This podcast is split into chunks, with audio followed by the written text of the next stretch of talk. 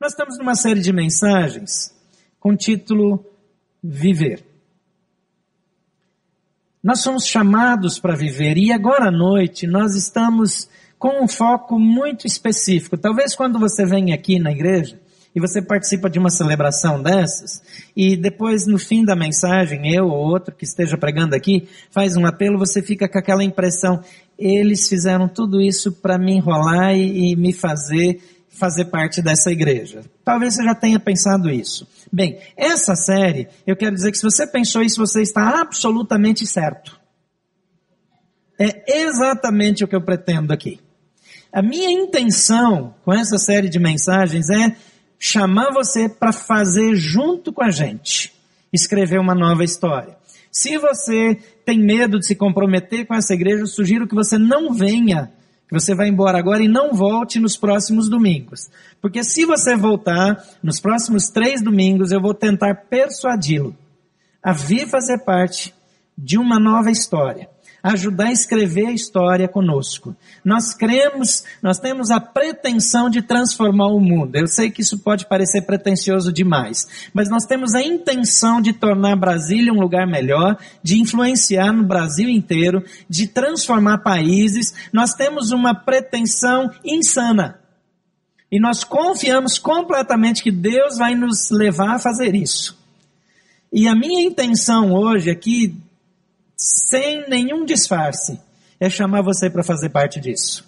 E eu gostaria que você considerasse não ser só um frequentador, mas se tornar membro dessa igreja e, e assinar um contrato de alguém responsável para transformar o mundo. Menos que isso é muito pouco para a gente. Nós somos chamados para ser pessoas inspiradas por Deus e falamos na semana passada como viver para inspirar. E hoje eu quero falar com você e chamar você para fazer parte de um grupo que vive para contagiar. E a minha intenção é contagiá-lo com essa ideia. E que você nem consiga dormir mais se você não fizer parte dela, só pensando em como você pode ajudar a mudar o mundo. Eu sei que eu não tenho poder de convencê-lo, mas eu tenho um aliado chamado Espírito Santo que é extraordinário nesse negócio e ele trabalha de um jeito infalível. Então eu estou contando com ele para mexer com você hoje. O que, que eu falo, o que, que eu penso quando eu estou falando em contágio? Nesses dias de ebola, falar em contágio não é muito simpático. Mas contagiar, no Aurélio, significa exercer influência sobre. Influenciar. Agora, contagiar também é ter efeito nocivo. O ebola, por exemplo. Mas não é só isso. Um fofoqueiro discipula novos fofoqueiros. Um murmurador discipula novos murmuradores. Um mentiroso treina novos mentirosos. Um corrupto faz discípulos na corrupção. Mas alguém que quer transformar o mundo influencia e forma agentes de transformação. Terceiro sentido de contagiar do Aurélio é transmitir ou adquirir doença por contágio. Isso você já sabia. Mas também é espalhar-se e propagar-se. Eu quero desafiar você a ser uma pessoa contagiante. Uma pessoa irremediavelmente contagiante. Porque no mundo de hoje, ou você contagia, ou você é contagiado. Na semana passada, nós iniciamos essa série e falamos sobre como inspirar e como ser inspirado. Inspirar pessoas não é apenas o efeito de uma vida contagiante ou de sucesso. Inspirar é uma missão dada por Deus e desafiar e desafiamos nossos amigos na semana passada a escolherem ter uma vida inspiradora. Hoje, nós queremos desafiar você a não viver apenas de modo inspirador, mas contagiar outros para que eles também vivam de modo inspirador. Em 1 Coríntios 15, 33, Paulo dá o seguinte conselho: Não se deixem enganar. As más companhias corrompem os bons costumes. O contágio, ele pode ser positivo ou negativo. As definições do Aurélio são precisas nisso. Porque tem pessoas que só contagiam para o mal. Qual pai nunca precisou tirar o filho do relacionamento com um colega? Eventualmente você tem seu filho, ele está crescendo e ele está começando a desenvolver hábitos estranhos. E você descobre que isso começou a acontecer depois que ele andou com aquele menino, com aquela menina. E de vez em quando a gente precisa interromper para o bem dos nossos filhos. Não é que nós vamos controlar e livrá-los de todas as pressões, eles precisam aprender a lidar com essas coisas. Superproteção não é proteção é exposição, porque um dia você não vai poder proteger o seu filho. E aí ele não tem estrutura, não tem anticorpos sociais, emocionais, psicológicos, espirituais para resistir à contaminação, ao contágio. O contágio pode ser negativo. É normal que os pais se preocupem com a companhia dos filhos e com a má influência. Uma má influência, ela pode mudar o jeito de uma criança. Muitos adultos também são assim influenciados de um modo excessivo. Quem não conhece ou conheceu alguém que depois que mudou de emprego, mudou de cidade, arrumou uma namorada, um namorado, casou-se ou começou simplesmente uma nova amizade, tornou-se outra pessoa. Você não entende mais a pessoa, ela mudou, ela é outra. Ela está diferente porque as companhias influenciam de modo significativo. Isso é uma verdade. Quando nós andamos com pessoas que têm um sistema de valores muito abaixo do padrão que nós tínhamos, então nosso padrão baixa. Eu vejo a igreja ao longo dos anos baixando seus valores morais, baixando o padrão, imitando o mundo. Uma das coisas que chama a minha atenção na história de Sansão, o homem mais forte é, que a Bíblia registra, que talvez tenha sido a inspiração lá para criarem na mitologia a figura do Hércules lá, fortão, aquela coisa toda, talvez tenha sido Sansão.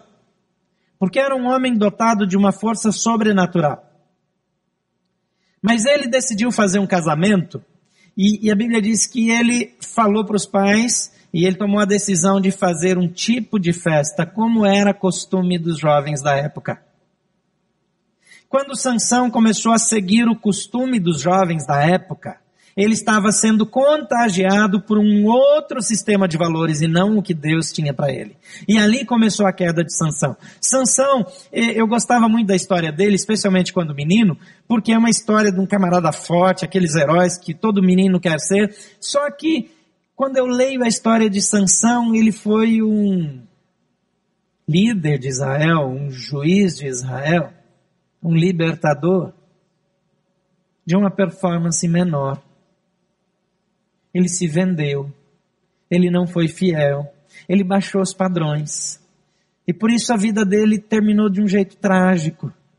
O livramento que ele deu para Israel foi derrubar as principais colunas que sustentavam um templo onde ele estava diante dos inimigos e aí o, o, teto caiu em cima deles, a casa caiu, eles morreram, ele morreu junto, porque já estava cego, exposto, envergonhado. Quando nós baixamos o padrão dos nossos valores, nós estamos sendo contagiados de um modo negativo, ou nós contagiamos, ou nós somos contagiados. Pessoas serão contagiadas por diferentes pessoas e valores. Se não houver quem contagie para o bem, o que será da sociedade? Jesus fala assim: vocês, discípulos, são sal da terra e luz do mundo. Ele está dizendo: vocês são os responsáveis para permear o mundo com bons valores. Então, quando eu digo que eu quero que você venha fazer parte desse grupo, eu quero que você seja um agente subversivo de transformação com bons valores, com valores morais, com valores éticos, com a verdade e não uma pessoa corrupta, contaminada ou que não faz diferença. Deus escolheu você para contagiar. Em Efésios, no capítulo 2, no versículo 10, nós lemos a seguinte afirmação: Porque somos criação de Deus, realizada em Cristo, para fazermos boas novas, as quais Deus preparou de antemão para que nós as praticássemos. Em Mateus 5,16, Jesus orientou assim: Assim brilhe a luz de vocês diante dos homens, para que vejam as suas boas obras e glorifiquem ao Pai de vocês, que está nos céus. O que Jesus está dizendo aqui nesses dois textos? Um é Paulo citando o que Deus fez e outro é Jesus mesmo falando. Ele está dizendo que nós somos, a Bíblia está dizendo que nós somos pessoas criadas para influenciar, para contagiar, para fazer parte de um movimento de transformação. Se nós falharmos, a sociedade perde, o mundo todo perde. Deus espera que sejamos pessoas contagiantes e que vivam de modo contagiante e assim influenciem pessoas ao nosso redor. O texto bíblico que eu quero usar hoje é basicamente Romanos, capítulo 12.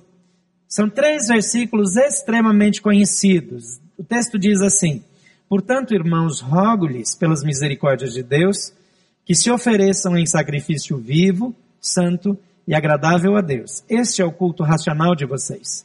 Não se amoldem ao padrão deste mundo, mas transformem-se pela renovação da sua mente, para que sejam capazes de experimentar e comprovar a boa, agradável e perfeita vontade de Deus.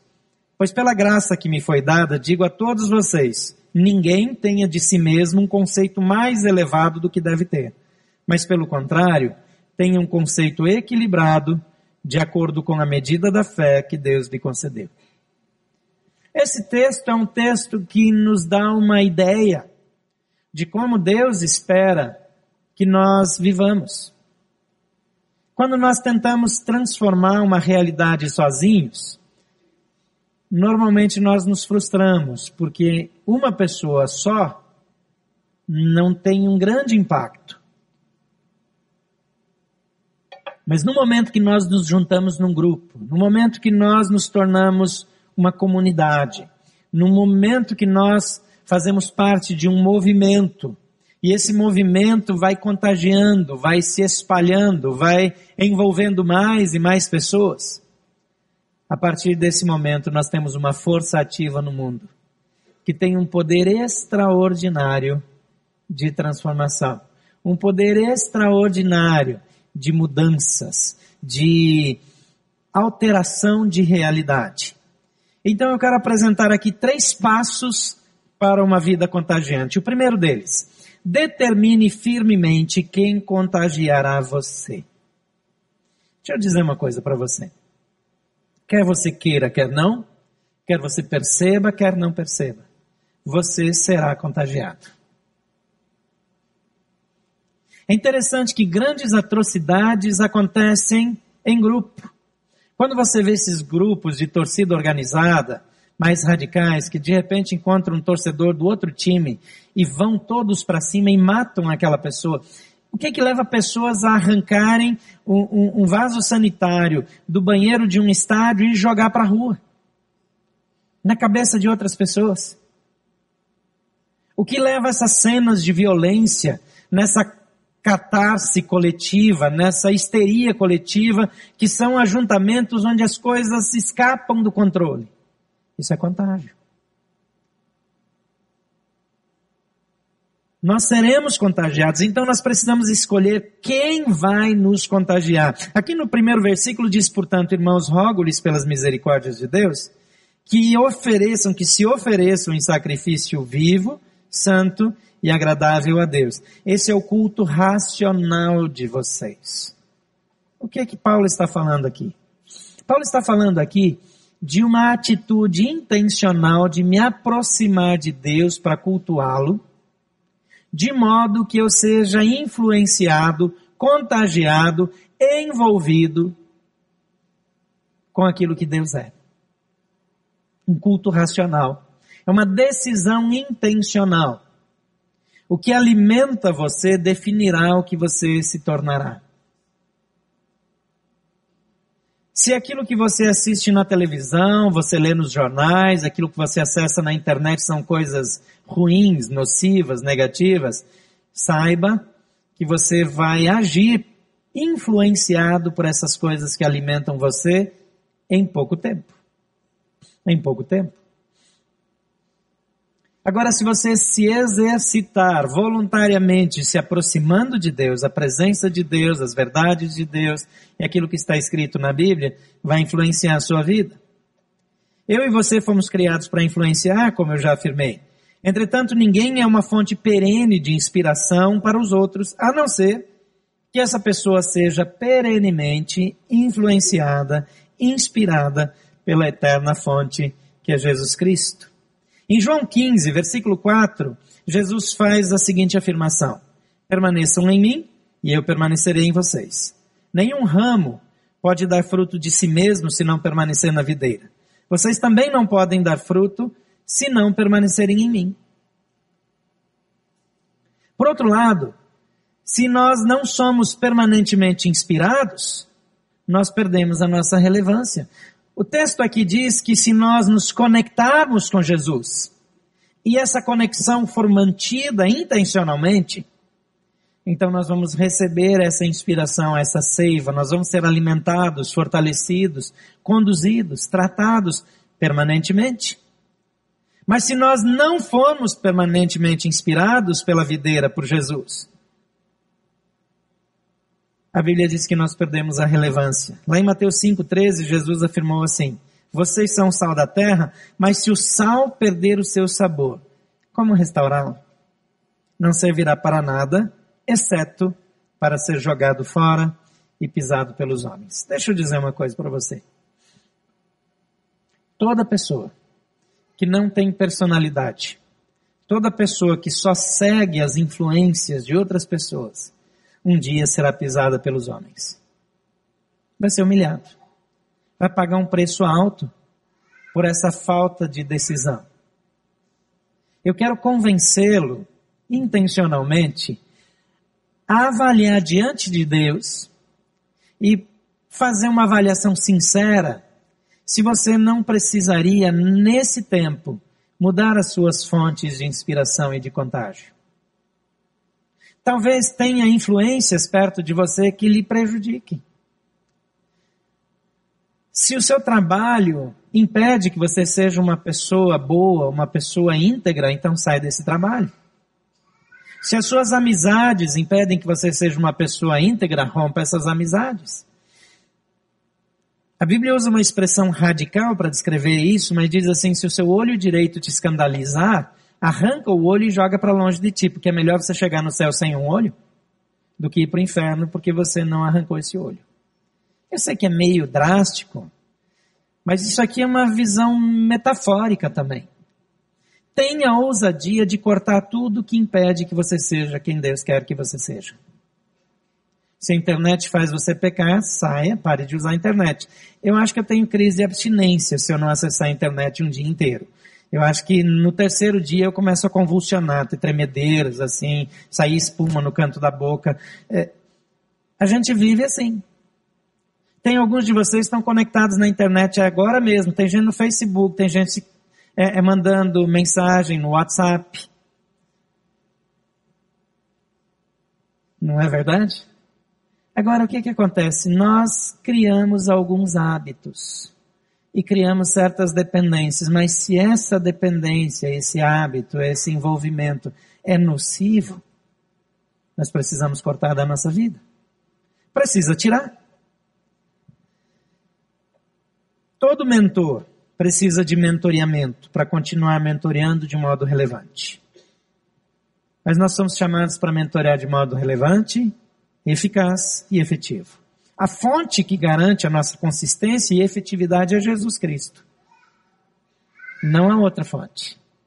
Não há nada que possa mudar a nossa vida, que possa, nos fazer maior bem do que a presença de Jesus. Segunda coisa, faça ajustes intencionais em seu modo de viver.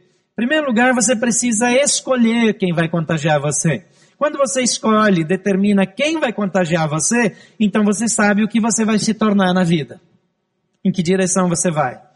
Segunda coisa, você escolheu quem vai contagiar você, faça ajustes intencionais. Romanos 12, 2 diz assim, não se amoldem ao padrão deste mundo, mas transformem-se pela renovação da sua mente, para que sejam capazes de experimentar e comprovar a boa, agradável e perfeita vontade de Deus. A nossa mente pode e deve mudar.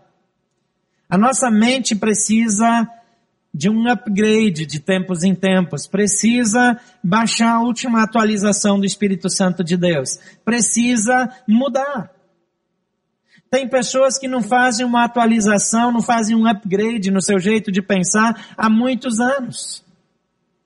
Então você precisa entrar lá no, no seu sistema e baixar as atualizações. Porque se a nossa mente não se amolda ao jeito de pensar de Deus, nós não estamos crescendo. Os nossos paradigmas fazem com que nós permaneçamos cristalizados, engessados, paralisados no mesmo lugar. De vez em quando, Deus quer mudar algum paradigma da nossa vida, algum valor fundamental, alguma coisa que seja uma verdade central que pauta a minha vida, de vez em quando Deus está dizendo, olha, precisa acrescentar alguma coisa aí, porque você está muito devagar. Alguns valores são imutáveis. Princípios sim, mas nós precisamos crescer. A Bíblia diz que a mudança mais importante é na mente. Ninguém muda ou cresce no piloto automático. Ninguém cresce por osmose. Nós não absorvemos as coisas só porque sim. Nós precisamos fazer isso de modo intencional.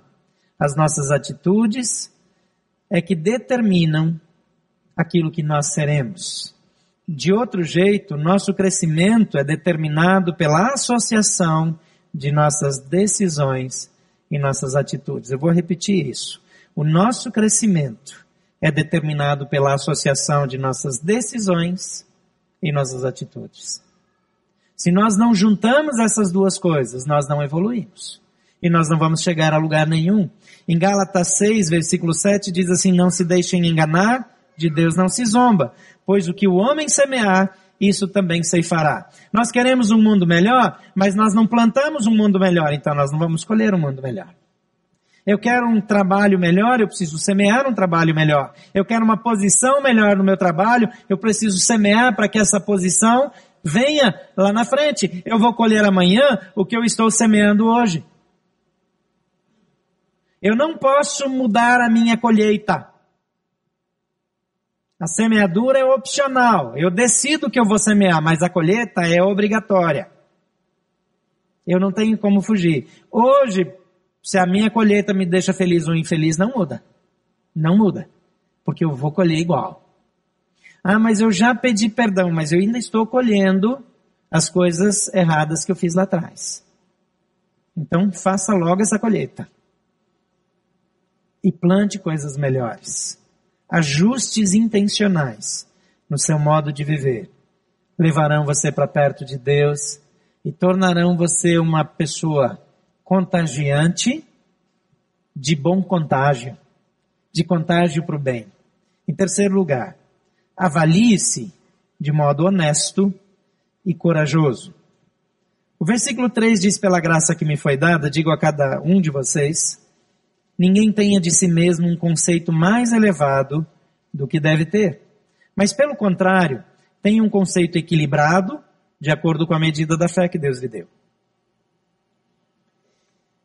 Às vezes nós não nos lemos bem. Esse é um problema que muitas pessoas têm. Muitas pessoas acham que merecem um salário melhor. Muitas pessoas acham que merecem um casamento melhor. Tem gente que acha que merece eh, ser tratado melhor pelos amigos. Mas muitas vezes nós não nos vemos, nós não nos ouvimos a nós mesmos. E nós gostaríamos de receber, mas não investimos da maneira certa. Olhar para nós mesmos e avaliar corretamente, equilibradamente quem nós somos é fundamental. Todo o processo de crescimento pessoal ou organizacional somente será efetivado quando permeado por avaliações constantes e efetivas.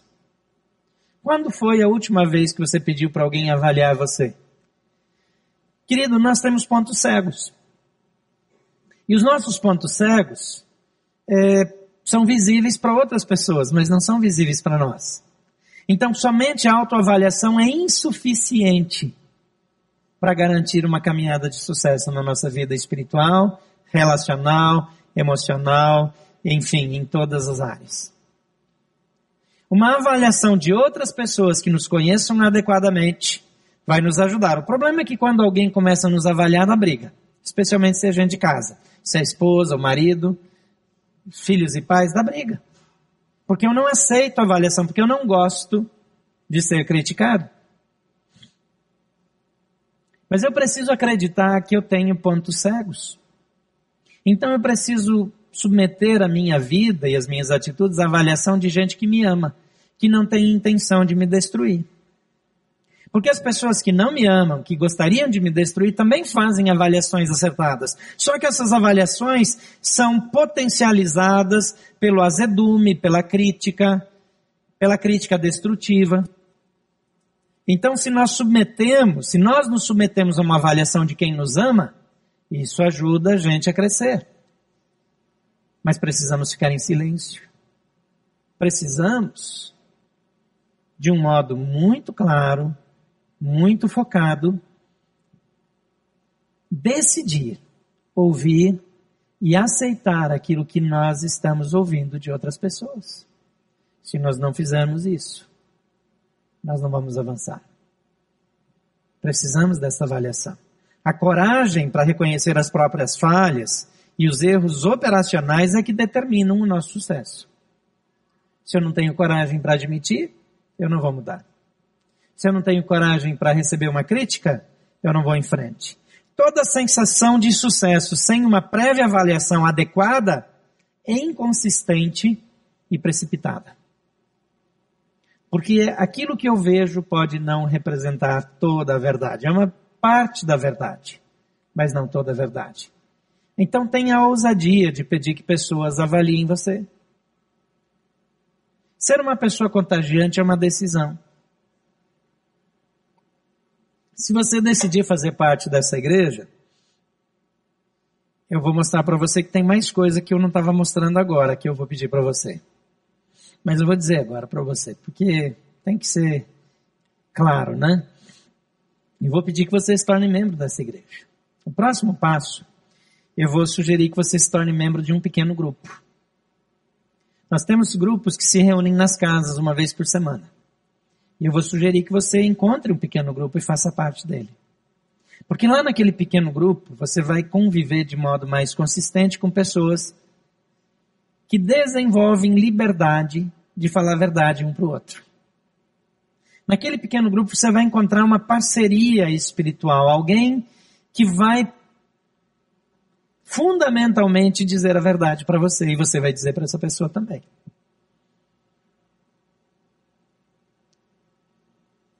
E lá você vai aprender a amar pessoas, vai aprender a contagiar pessoas e você vai ser contagiado. Mas eu vou pedir três coisas de você. Primeiro, que você venha numa celebração toda semana. Você escolhe uma celebração e venha e sente aí e você participe, você adore a Deus, você ouça a palavra e você aplique isso na sua vida. Vou pedir mais um compromisso de você, que você vá para esse pequeno grupo. E vou pedir um terceiro compromisso de você, que você se disponha a servir em alguma área ministerial. Que você tenha um ministério. Que pode ser numa outra celebração que você venha para servir. Dá uma olhada de volta aqui. Se você olhar aqui no meio, você que está lá na frente, você olha aqui no meio, você vai ver a Bia sentada aí na câmera. Você pode ficar um pouquinho mais alta aí, Bia, para o povo lá de cima te ver? Eu sei que você gosta muito dessas coisas. Não fica vermelha, não. A Bia está servindo. Agora olha para as outras duas câmeras. Quem é o operador? Deve ser o Espírito Santo, porque não dá para ver. Sabe o que está acontecendo? Está faltando voluntário. Está precisando de gente para ajudar, porque a turma está sobrecarregada. E sabe por que, que nós oferecemos postos de voluntariado na igreja? Para que você aprenda a amar as pessoas e servir as pessoas. Porque isso é contagiar, isso é fazer diferença. Tem pessoas que receberam você na recepção, tem gente que fez um café para você tomar na saída ou já tomou na chegada. Tem pessoas que chegaram aqui muito cedo para ensaiar, para abençoar você durante o tempo de adoração. Tem pessoas que chegaram aqui cedo para ver se estava tudo bem com o equipamento, para filmar, para é, transmitir essa celebração para a internet. Aprender a servir a outras pessoas é algo fundamental se eu quero ser uma pessoa contagiante. Então, quando eu quero persuadir você a fazer parte da igreja, não é para que você venha aqui todos os domingos e pronto. Não, mas para que você tenha esses três compromissos. E por que, que nós propomos esses três compromissos? Porque nós queremos que você aprenda a amar a Deus, que você aprenda a amar o próximo e você aprenda a servir as pessoas.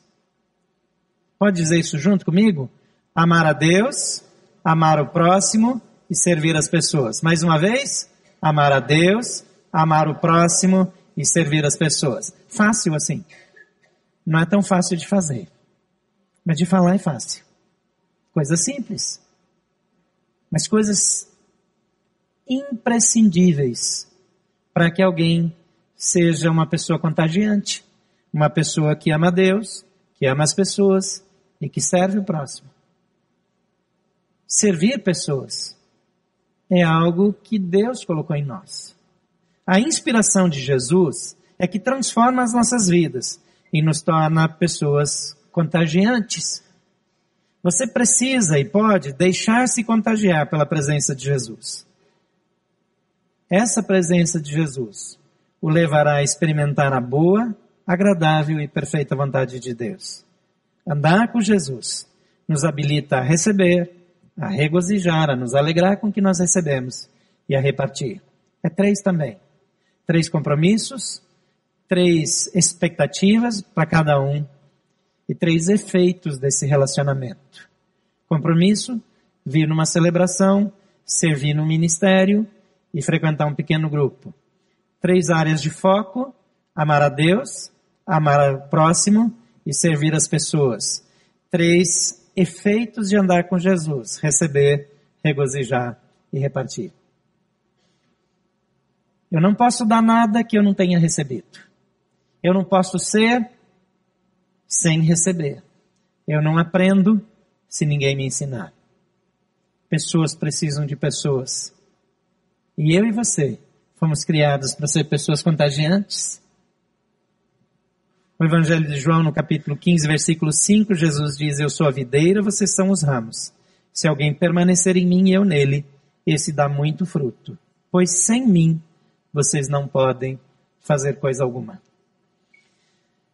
Ser uma pessoa contagiante é uma decisão. Mas eu não me torno contagiante no primeiro minuto depois da decisão que eu tomo. Isso é um processo. São passos simples são expectativas simples que nós temos sobre a sua vida, mas de um efeito extraordinário, exponencial. Mas você precisa decidir como você quer viver. Você pode ser um consumidor, como aquela pessoa que vai no supermercado e compra alguma coisa, que se entrar num ônibus, num trem, num avião, paga o seu ticket e vai. Uma pessoa que vem aqui, recebe alguma coisa e vai embora. Ou você pode ser um agente um contagiador. Alguém que envolve pessoas. Alguém que faz diferença no mundo. E Deus criou você para fazer diferença no mundo. Você gostaria de entrar nesse projeto divino? Jesus disse que você foi escolhido por Ele. Não alguns de nós. Você foi escolhido. A Bíblia diz que Deus pensou em você antes da fundação do mundo. Então, o primeiro passo é receber Jesus. O que é receber Jesus? É crer que Jesus é filho de Deus, crer que ele morreu numa cruz em meu lugar, crer que ele ressuscitou, crer que ele me ama, que ele te ama e que ele pode mudar nossa vida. Primeira questão é crer. A segunda coisa é receber. Receber Jesus, receber a sua palavra, receber a sua proposta de vida. Eu e você podemos fazer isso. A oração que a gente faz para receber Jesus é uma oração relativamente simples. A gente fala uma oração como essa que nós vamos fazer juntos agora. Você pode repetir? Diga assim comigo: Senhor Jesus, eu creio que tu és o Filho de Deus. Creio que o Senhor veio a esse mundo e morreu numa cruz, mas ressuscitou. Eu creio que tudo isso que o Senhor fez foi para permitir que eu tivesse um relacionamento com Deus. E nessa noite, eu confesso que Tu és meu Senhor. Eu peço perdão Peço que o Senhor entre no meu coração e mude a minha vida. Em nome de Jesus. Amém. Se isso é de verdade, se você não está só repetindo, isso faz toda a diferença para começar uma transformação. Esse é o primeiro passo. Esse é o primeiro passo, dizer sim, Jesus, eu quero. Eu quero fazer parte. Eu quero fazer parte desse movimento. Eu quero que o Senhor venha para minha vida. Você quer validar essa oração na sua vida? Quero orar por você. Por favor, feche seus olhos. Se você quer validar essa oração, dizer, ok, Jesus, eu quero ser uma pessoa contagiante, eu quero que o Senhor entre no meu coração, que o Senhor mude a minha vida. Quero que você levante a sua mão bem alto enquanto eu oro. Enquanto todos estão com os olhos fechados, você levanta a sua mão bem alto e deixa a mão erguida durante toda a oração.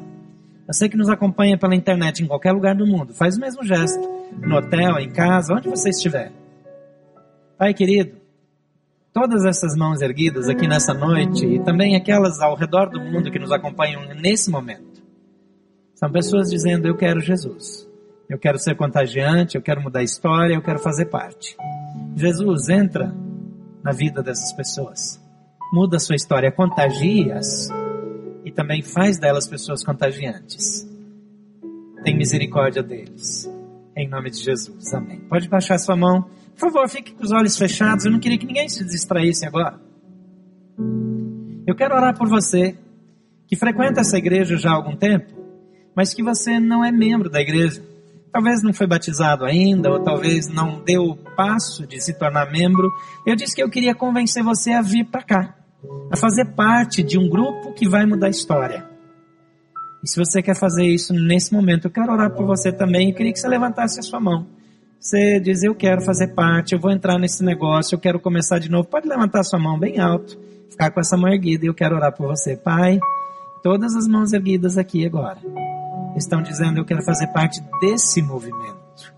E Pai, eu quero receber essas pessoas em nome de Jesus e quero abençoá-las. Eu quero pedir que o Senhor ajude-as na caminhada, tanto na integração na igreja, como na integração no teu projeto, nesse movimento para mudar o mundo e mudar a história. Toma a vida dessas pessoas em tuas mãos. E que o Senhor as conecte para a glória do teu nome. Que elas possam começar um novo projeto de vida. E que a vida delas nunca mais seja a mesma. Em nome de Jesus. Amém. Pode baixar sua mão. Eu sei que todos nós podemos ser mais contagiantes. Mas eu quero dizer que você é muito bem-vindo. E que vale a pena andar com Jesus. Depois, no espaço conexão aqui, você pode tirar qualquer dúvida sobre isso, mas eu quero encorajar você a ficar firme nessa decisão. Porque Deus te escolheu para ter uma vida contagiante e fazer diferença em todos os lugares. Amém.